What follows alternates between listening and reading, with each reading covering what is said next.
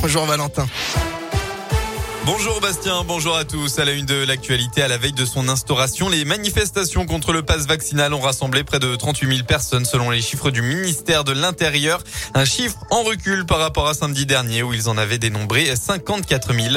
Ils étaient environ 200 à Bourg-en-Bresse par exemple. En Haute-Loire, hier, un grave accident s'est produit dans la zone d'activité de Corsac, à Brive-Charensac. Un octogénaire a été percuté à faible allure alors qu'il traversait sur un passage piéton à la sortie d'un rond-point. L'octogénaire a été transporté inconscient et en urgence absolue au centre hospitalier Émile Roux. À quelques mois du scrutin, l'union de la gauche pour la présidentielle semble toujours dans une impasse, mais la primaire populaire continue de l'espérer. Cette dernière présentera sept candidats au vote du 27 au 30 janvier.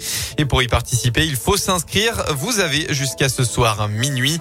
À noter qu'hier, Gilbert Collard a quitté le Rassemblement national pour rejoindre Éric Zemmour dans la campagne présidentielle de ce dernier. Je pense qu'un jour viendra où Marine Le Pen fera comme moi et rejoindra Éric Zemmour, a-t-il d'ailleurs déclaré.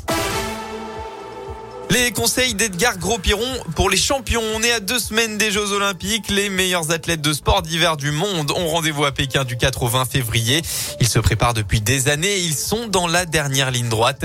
Edgar Gros-Piron, souvenez-vous, avait gagné le cœur des Français et surtout des Françaises en remportant l'or en ski de boss au JO d'Albertville en 1992. Sous les rafales de neige de la piste de la Plagne, ses runs et ses acrobaties l'avaient propulsé au rang de légende du ski. Aujourd'hui, toujours basé dans la région, à Annecy, il donne des conférences sur la performance et la motivation.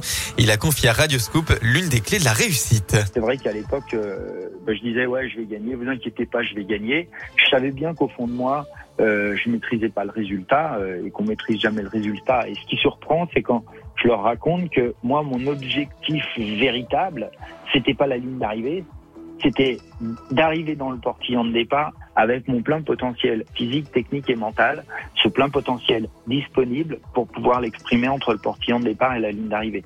Et en fait, ça change tout, en fait. Quand on regarde bien, ça change toute la préparation. Et ça change tout le rapport à la course. Et donc, ça change tout le rapport à la pression qu'on se met vis-à-vis de la course. Edgar Gros-Piron, toujours amoureux du sport et de la montagne, suivra bien sûr de très près les JO et les performances des Français.